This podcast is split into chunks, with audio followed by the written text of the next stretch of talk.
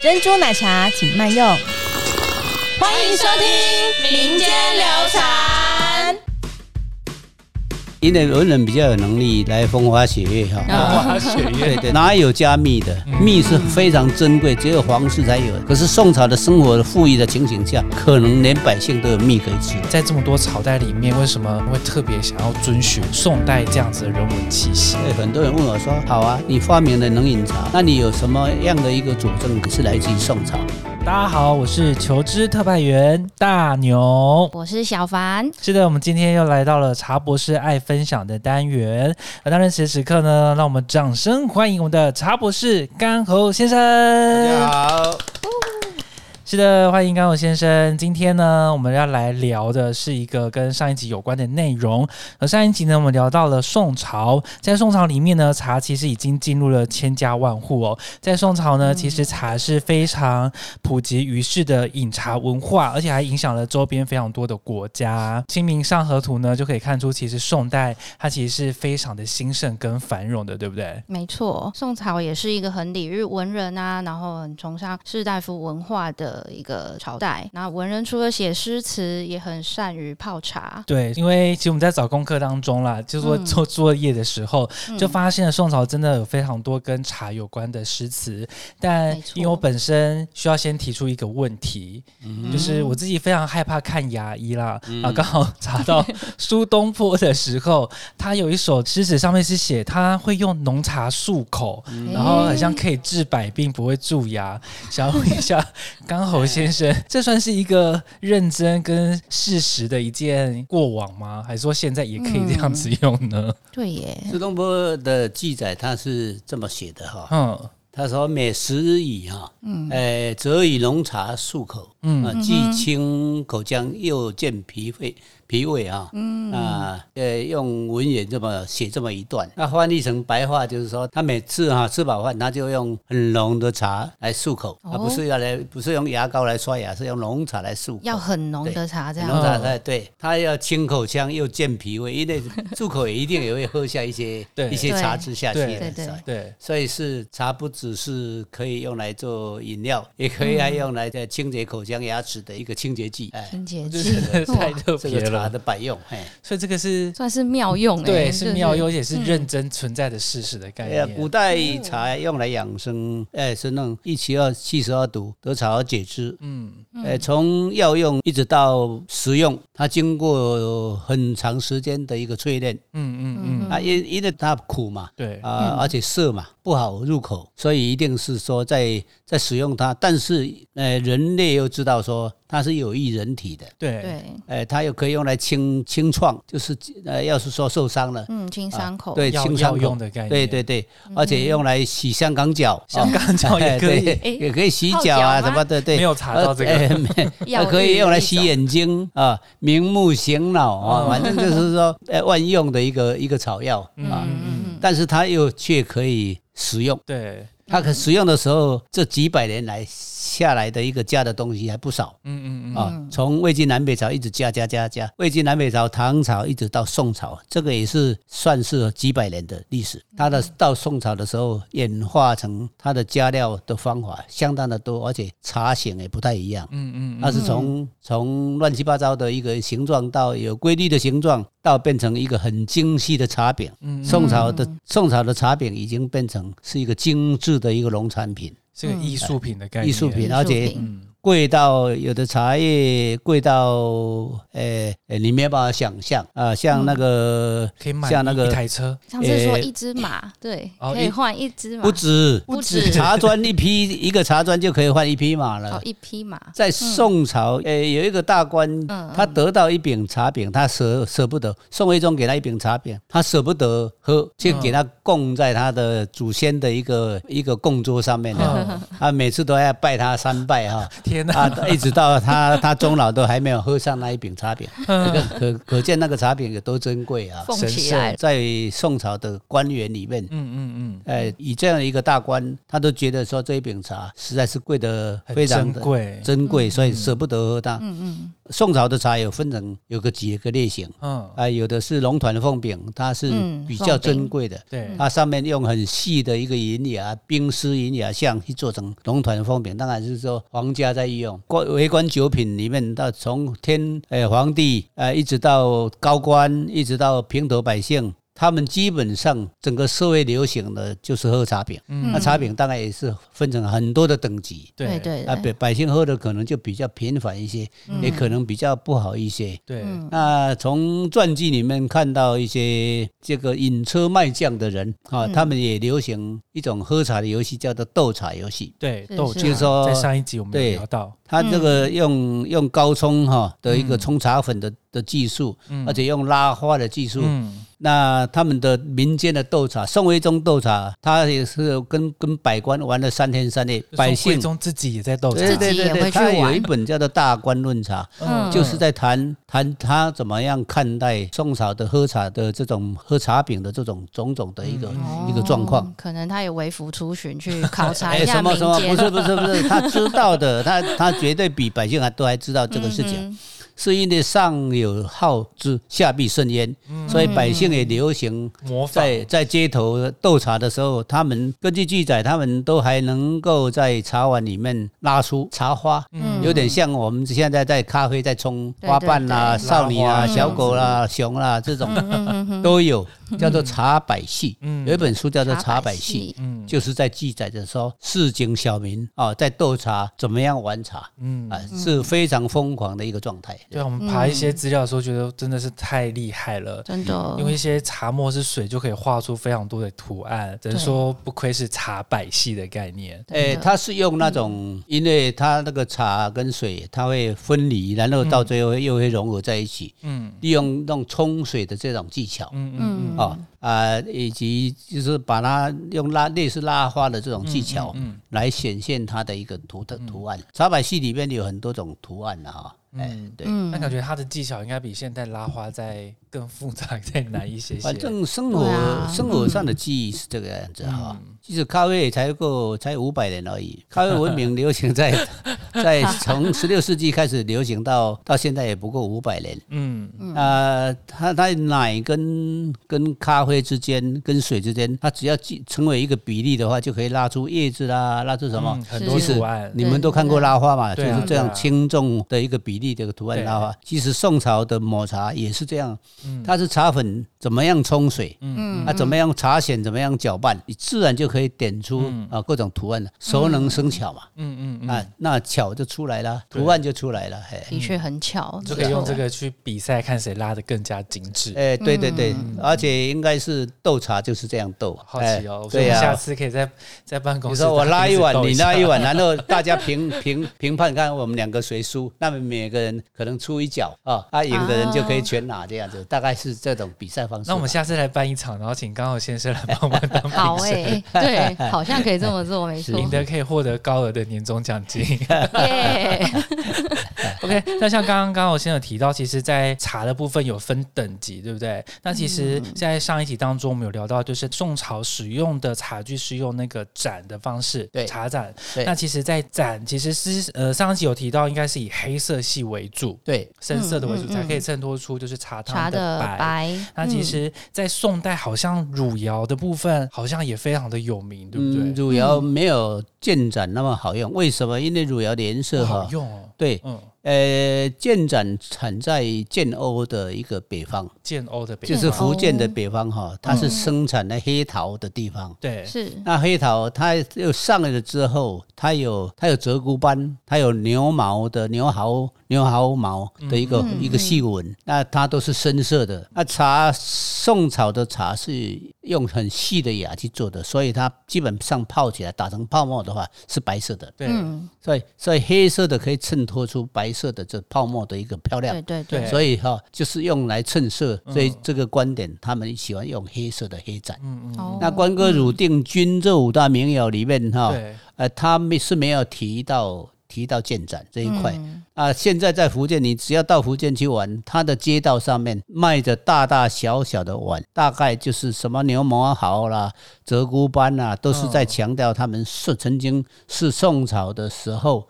的一个茶饮时代所宠爱的一些一些器具，嗯，那到到现在民间还是很多卖这种，还是很流行。卖这种茶碗。这些为主这样子。它比较厚厚厚厚实，它很深，它碗是很深的，是一个半圆形的，这是深碗，用便于在里面打出泡沫来。嗯嗯，它用一种很细的一个竹子哈，竹片，嗯，竹片把它削成。细细的、细细的，有点像像这个刷子这样的，嗯但是它其实用竹签，它利用它的弹力，那个来回搅动的时候就很快速的哈，把这个茶跟水啊给它搅拌成呃千堆雪啊，千堆雪，利用空气的原理啊，然后这样子打打在一起，然后搅拌。对，我觉得是大家做一个动作都会帮他取一个很好听的名字，很诗情画意，真的很很宋朝呢。日本在十一世纪的时候有一个和尚哈，叫做醉成，他们就是在。从浙江这边过来啊，到浙江的金山寺里面去取经，把这一套宋朝的生活文明带回去日本，嗯嗯，啊，成为日本的一个抹茶道的一个缘起，那就是最成。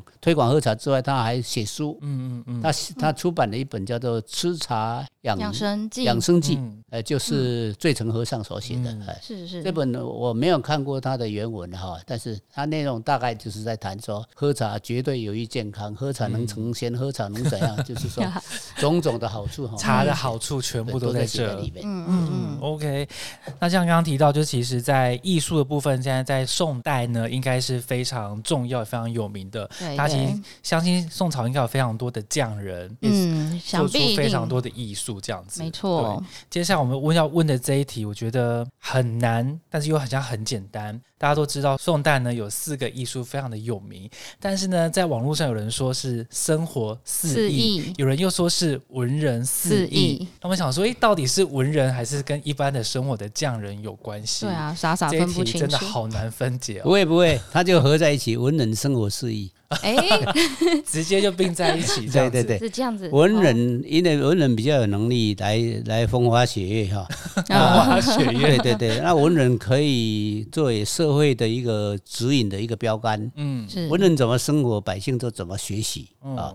因为生活需要有条件的，嗯嗯，那必须要经济很宽裕的情形下，天下很安定的情形下，才能够成就生活文明嘛。嗯，是。那宋朝的生活文明是是从这个传记这样看起来，算是最高端的。我们从生活饮食上面以及流行流传下来的这些图片啊，这些记录，嗯，我们都知道哈。那宋朝南宋北宋一共将近。大概有三百多年的一个历史，这这分成两个两个朝朝代，但是你想三百多年多久啊？很久，哎，我们台湾 也不过到现在为止啊，百多，也不过，要是说从大陆他们出过来的话，也建国也不过一百多年，嗯，对。啊，那但是宋朝他是用几百年来算他们的一个太平岁月的，对，所以分成南宋北宋，啊，不管是南宋还是北宋，呃，这个好几个皇帝统治的之下。啊，也有很文雅的皇帝哈，他们也有有很贤能的皇帝，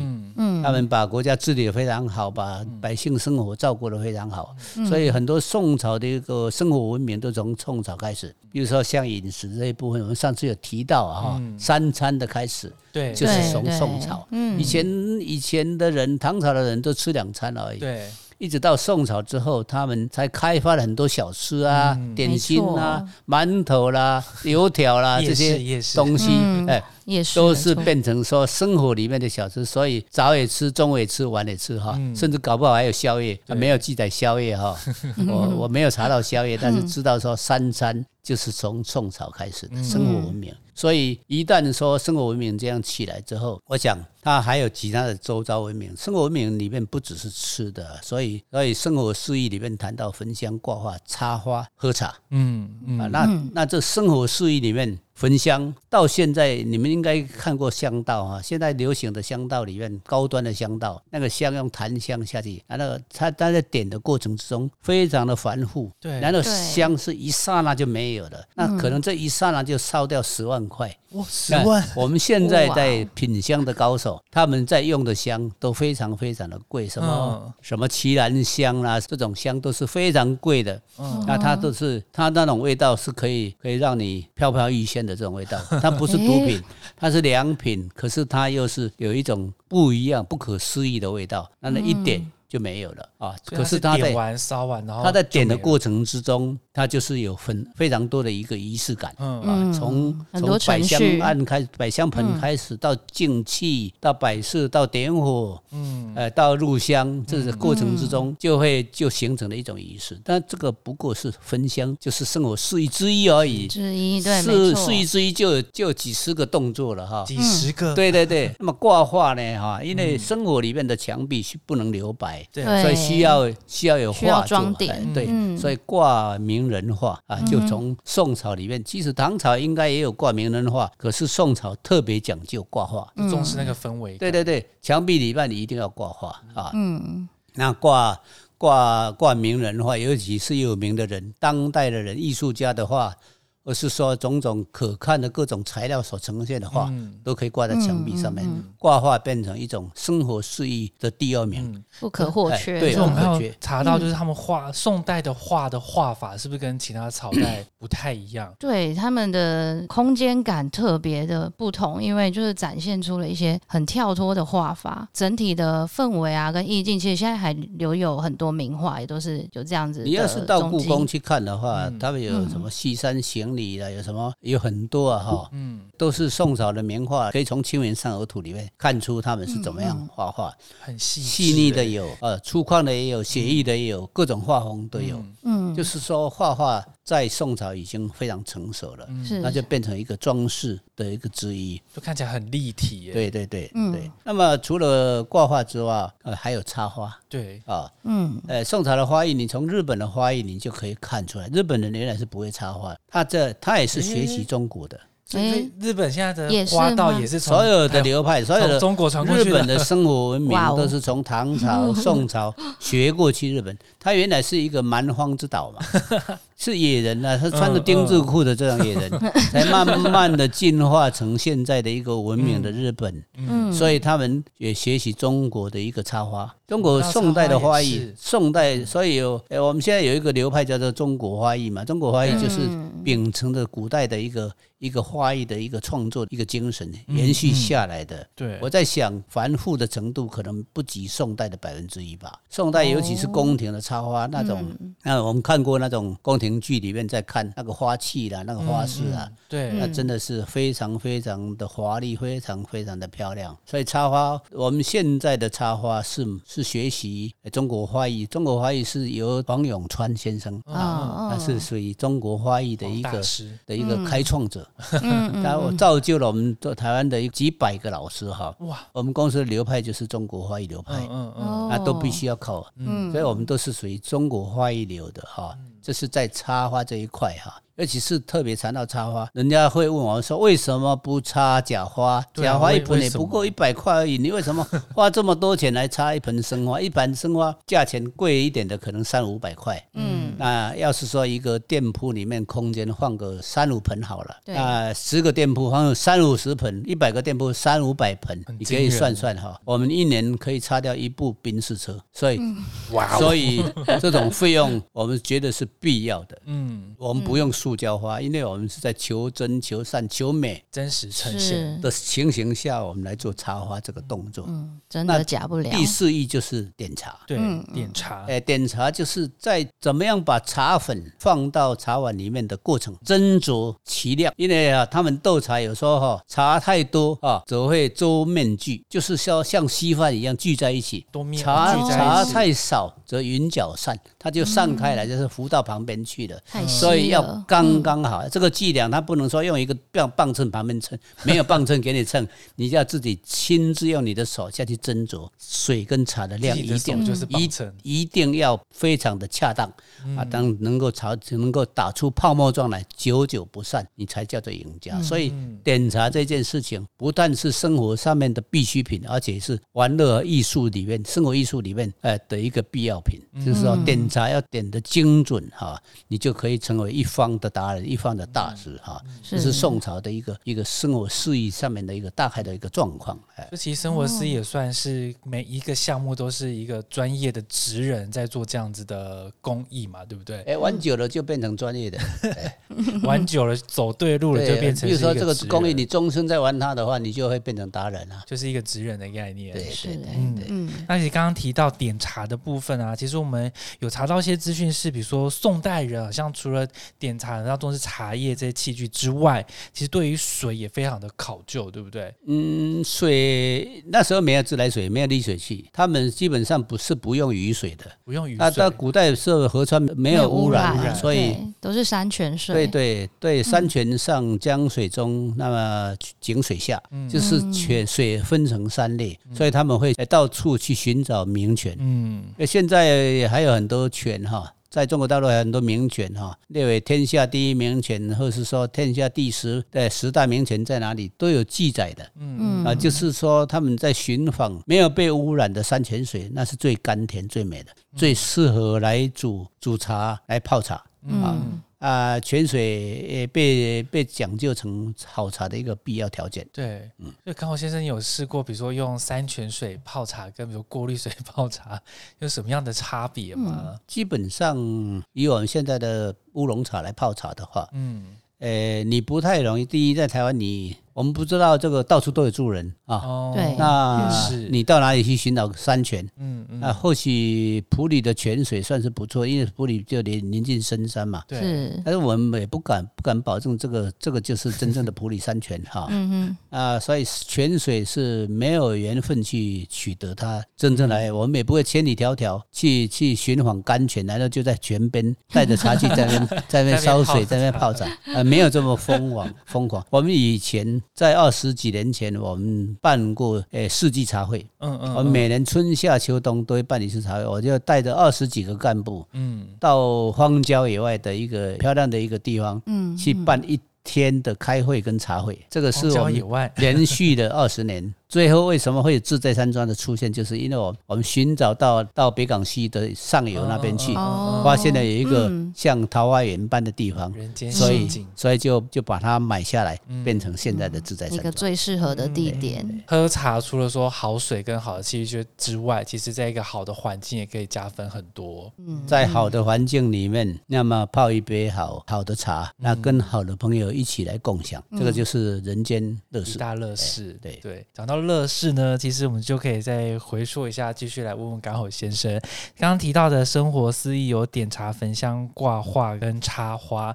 那其实，在我们春水堂，其实我们一直以来也都是用这样子的四个生活司仪一直在传授所有的技法。那很好奇的是，在这么多朝代里面，为什么刚好先生会特别想要遵循，比如说宋代这样子的人文气息？有哪个点这么的吸引刚好先生呢？我们现在所经营的就是说，是历代饮。茶的一个大官的集合，其实我们不是卖哪买卖哪一个朝代的茶，对。因为每一个朝代的喝法都不一样，我们从古代一直谈到宋代了。嗯，到了宋代的时候，他的喝茶方法开始讲究了。对，啊，可是他的喝茶里面，他也加了很多东西。对，哦，嗯，古代有没有说范例可以典范可以参考？因为很多人问我说：“哎，你好啊，你发明了能饮茶啊，你在做这样的一个一个扩大饮茶的一个生意，而且是取自于历史的一些一些灵感。对，那你有什么样的一个佐证可以证明说你这个这样的？”灵感是来自于宋朝，那是又是来自哪一个人？对，其实是有的哈。我们我们读了很多宋朝的一个诗，我说过宋朝在写写茶有关茶的诗的哈，超过一千个人，一千个。对对对，在全全宋词里面哈，他有大概有算可以算到一千个人都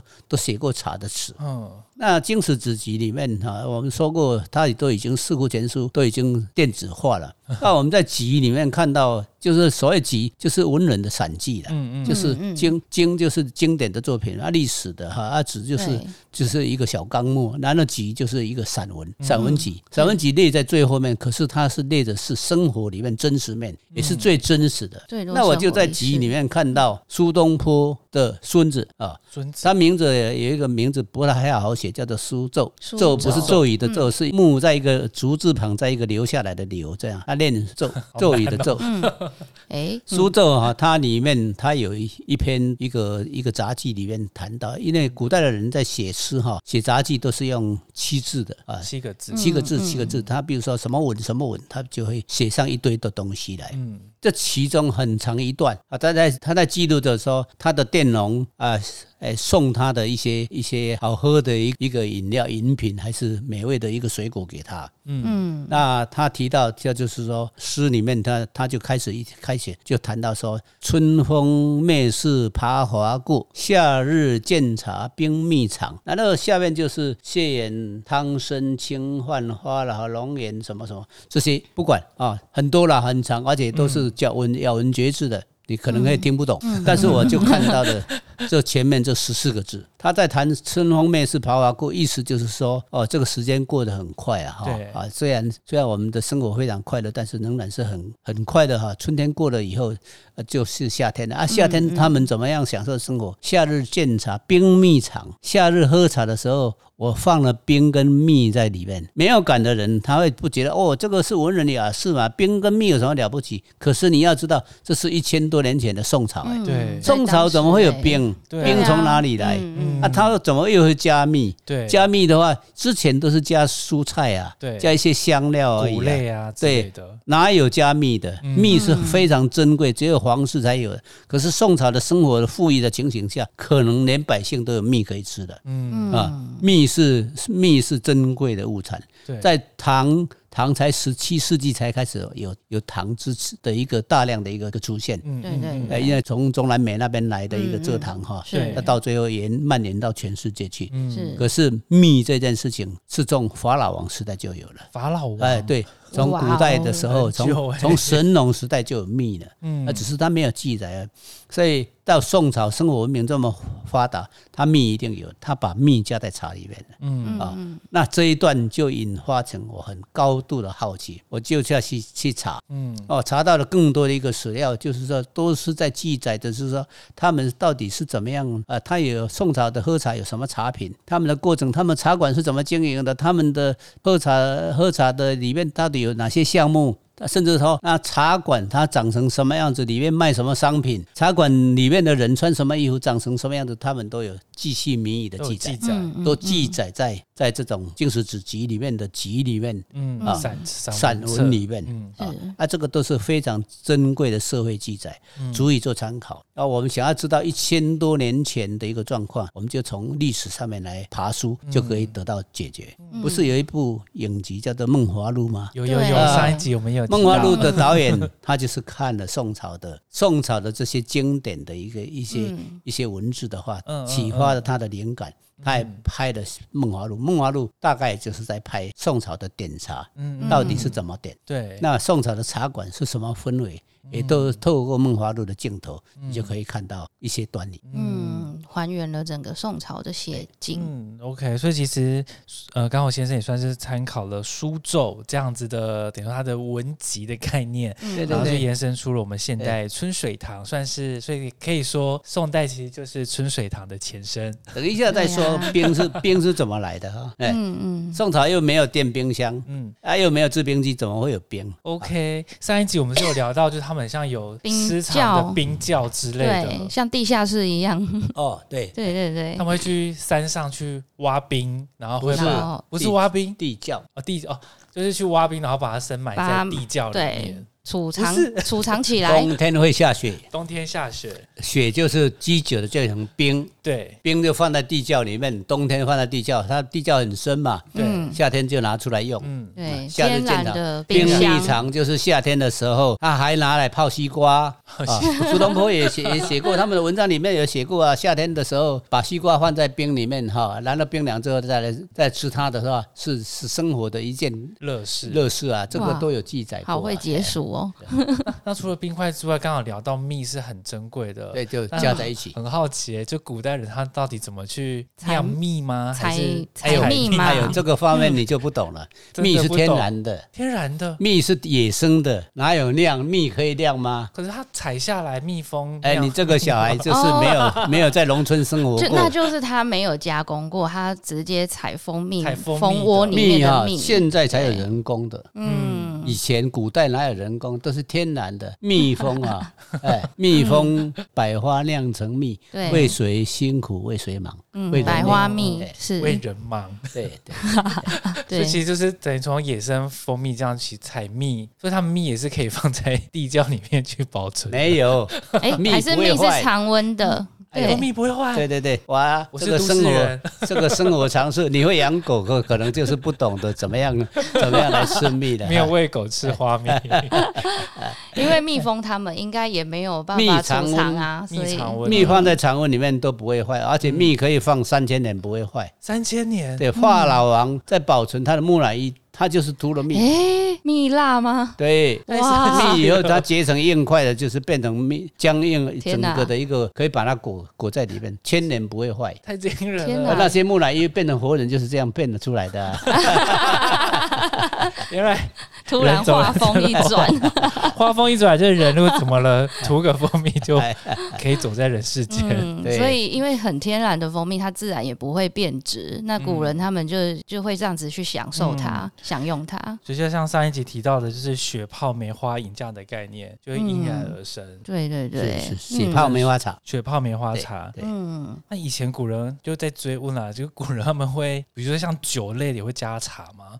像宋代的部分，酒类的加茶好像没有记载过，因为酒是酒，茶是茶，就没有把 mix，它是泾渭分明，所以不会混在一起。但是。我们也曾经推过茶酒系列啊，到最后功败垂成。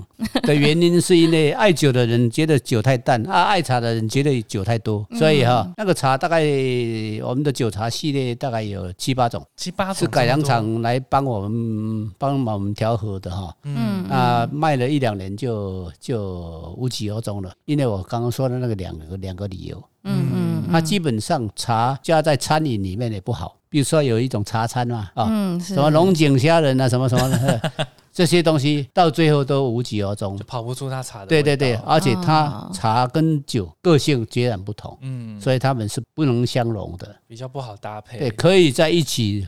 在同一个宴席里面，又有茶又有酒，但是基本上酒酒是不跟茶一起睡觉的。对，古人一起睡觉，古人比较单纯，所以他们就习惯分开了，可能是这样。反正就是各喝各的好处这样子。OK，那接下来也算是我们本集在宋代，我们要把它当做一个 ending。这一题呢，想再好奇的问问刚好先生，刚好提到其实呃，刚好先生非常喜欢书奏嘛，对不对？那想问一下，如果假设刚好先生可以回到宋代的话，有想要跟哪一位文人来共喝一盏茶吗？我们来休息一下，等茶滚好了。好，先喝茶。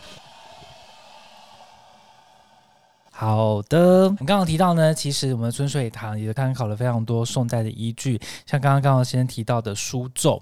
那这边想要再问问刚好先生，请问如果假设您有机会回到宋代的话，那请问您有特别想要跟哪一位文人坐下来共喝一盏茶吗？对，还是一起讨论某一幅呃某一作品啊，或是哪一个诗词啊之类的。没有想过，因为没有想过。这里面宋朝比较有趣的，应该是苏东坡会比较有趣，嗯嗯，因为他喜欢吃肉嘛，而且他 东坡肉，他他接地气哈，他比较又非常非常的有趣，对，他即便被贬到乡下做小官，他也也乐此不疲哈，他还说见不为人所认识，意思就是说他很讨厌在公众场合露面，因为大家都认识他，因为他是文渊阁的大学士嘛哈。所以，天下有名。他写的毛笔不怎么样，但是他的词哈非常好，非常非常的好，是惊为哈天人啊！这这历代以来这几千年的文明，没有人写过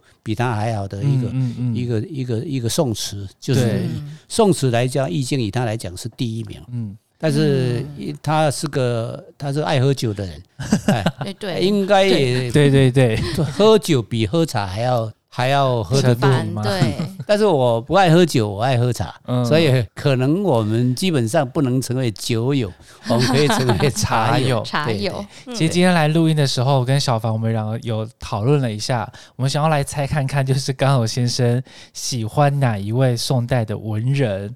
那大牛我本身猜的就是苏东坡，苏东坡他的人生非常的豁达，对，嗯。他在得失之间，而且他写的写的宋词哈，《水调歌头》哈，对对对，智慧千古，就是智慧人口哈，嗯嗯，那么千古流传，对对对，他在谈谈明月几时有哈，对，哎，把酒问青天，这种，嗯，那个时候一千多年前就有这种文采，而且这么文化，这么白话。他白到任何人三岁的小孩都可以懂得这种白话，而且他的剧情这么深，嗯，他的他的文词是这么的优美，懂？他应该是应该是诗仙来转世的，嗯，可能真的对对对，成为朋友不容易，但是是作为他的一个仰慕的后代的仰慕的人是可以的啊，我们很仰慕他的一个，嗯，他他很关怀他的他的亲戚，他周遭的人他都很关怀，对对，而且他的。心胸很开阔。嗯，他被即便在失败的时候，他也不会沮丧。嗯，他非常乐观。嗯，他有一次出去玩的时候，就被雨淋了，所有的人都仓皇而逃，他却在大雨里面这样一面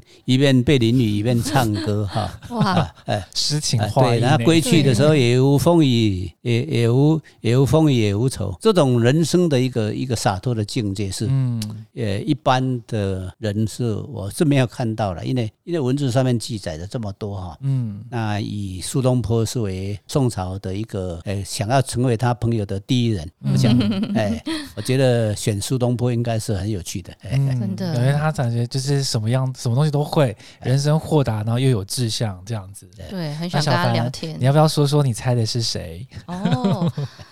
嗯，我的话我就猜了一位陆游啊，陆游。嗯，听说他生于茶乡，还出任茶官，然后晚年也是隐居茶乡，就出生到最后都跟茶一直相处在一起。他是浙江钱钱塘江浙江那边的人，嗯，他在绍兴哈，他出生在绍兴，绍兴酒那个绍兴，对。对，陆游是绍兴人哈，那呃，其实他是一个爱国的诗人，他陆游的诗也是做的很浅显易懂，嗯。嗯嗯，啊，但是他的命很苦，因为他娶了一个太太。叫做姓唐的一个小姐，嗯，他们两个非常感情非常好，嗯，可是他却有一个善妒的妈妈，非常的嫉妒他，他们夫妻小两口那么好，陆游的妈妈，对对对，他是千方百计的 把把嫌这个媳妇那这个不好那个不好，就把他退婚了。哎，就把他把他给把他又又退回去了哈？怎么会这样？啊，陆游因为熬那个时候专制时代、封建时代哈，他熬母亲最大，他没有爸爸，母亲为大，所以他熬不过母命，所以这个唐渊就去改教他人，结果陆游很伤心。啊。但是他们他后来他就只决定要去从军，要从军之前，他们约在他们的一个小院里面见面，嗯，就写下一个词，叫做《钗头凤》。钗头凤就在谈谈他们之间的事情，这钗头凤流传千古啊，就想在一起却不能在一起。那陆游陆游的，我哭了，我没有想到会是这样，怎么会这样结局？陆游后来从军去了十年回来，嗯，那个唐渊已经死掉了。那那个园里面就剩下一个空荡荡的，他又写了一首词。Oh my god！哎，对，就是说这种词前后十年写的词都不太一样，到最后他很伤心，他就到外地去当官去了。嗯，他当官之后，他一直到活到八九十岁才死掉。他是他是长命的诗人，爱国诗人。嗯嗯。呃，后面对他的一个坚定的一个爱情观，好像他还终身没有结婚。哇塞！为这个女人终身没有结婚。哇哦，这个爱情故事，对对对对对。他们现在陆游的庙里面有一个石头，就是一一切为两半，就叫做诶三生三生缘缘什么石头啊哈，就是在纪念他们两个的爱情被分开来，连老天哈 都替他觉得非常的灵敏这样子。天哪！对，你们到绍兴可以去玩，绍兴是这个千年的古都。只说王羲之也住在那边，陆游也住在那边，秋瑾也住在那边。天哪，怎么会这样？对，真没想到，这算是宋代的牛郎与织女的概念。对对对，是耶。这个都发生在宋朝。怎么会？宋史的感人啊！从众多诗人里面的所所看到的宋史，宋史像白话一样，它浅显易懂。嗯。可是他，你在练《钗头凤》的时候，《钗头凤》是可以唱一首歌的，可以唱一首歌，可以唱成歌。你们你们下去，你到 Google 去查一下，嗯，《抄钗头凤》有两首，一首是是在谈他跟唐渊在约会的时候，另外一首就是他十点之后回来，他看到这个陆远已这沈园已经败坏了啊，这种感伤的一个感念故人，感念故人，嗯，就一个是爱情，一个是就是黯然失色，两种不同，非常非常的感人。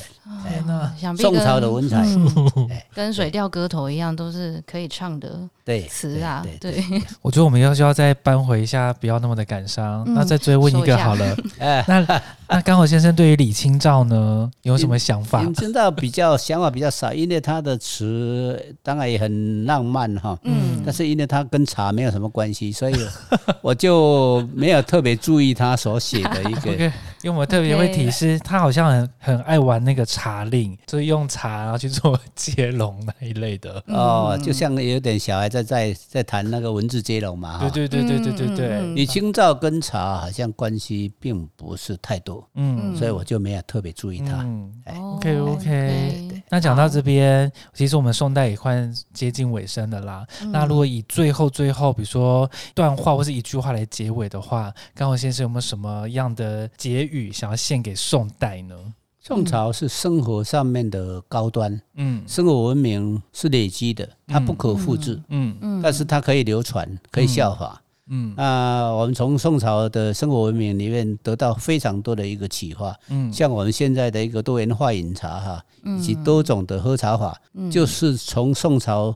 的一些拜官野史里面得到一些灵感，因为我们还刚刚还没有提到，有很多的书都在谈宋朝的茶馆、宋朝的很多。的服服装、宋朝的一个茶品啊之类的东西，留下来就是一种历史，嗯，那这是一种文明，一种足以让后人效法的，嗯嗯，因为我们的茶叶。从宋朝之后到明朝，一直到清朝，它产生很大的变化。嗯，到明朝的时候出现半发酵茶，到清朝的时候开始外销，就全球化了之后。对，那到到了台湾，台湾有茶不过两百年而已。嗯，这两百年来，我们都学习福建人怎么喝茶，所以都是喝乌龙茶。对，那喝乌龙茶长大的人只有知道乌龙茶，不知道还有其他有六大类茶应该怎么喝。嗯，更不知道乌龙茶还可以加东西的。嗯，还可以加东西的茶饮。那这些都不是闽南人可所以可以理解。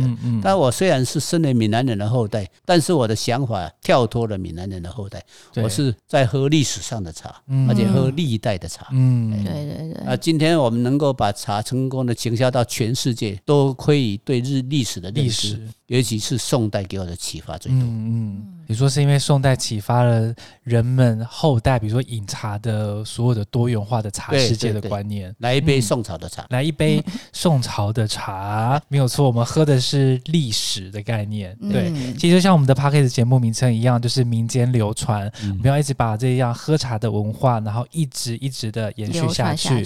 所以下一集呢，大家就前面有聊到，就是魏晋南北朝煮茶，然后唐。间宋典，接下来我们要聊到就是明清的泡茶法了。壶泡时代来喽，没错，大家熟悉的壶泡时代即将来临。而在下一集呢，我们也会继续来访问我们的茶博士，邀请我们刚好先生继续来为大家来做分享。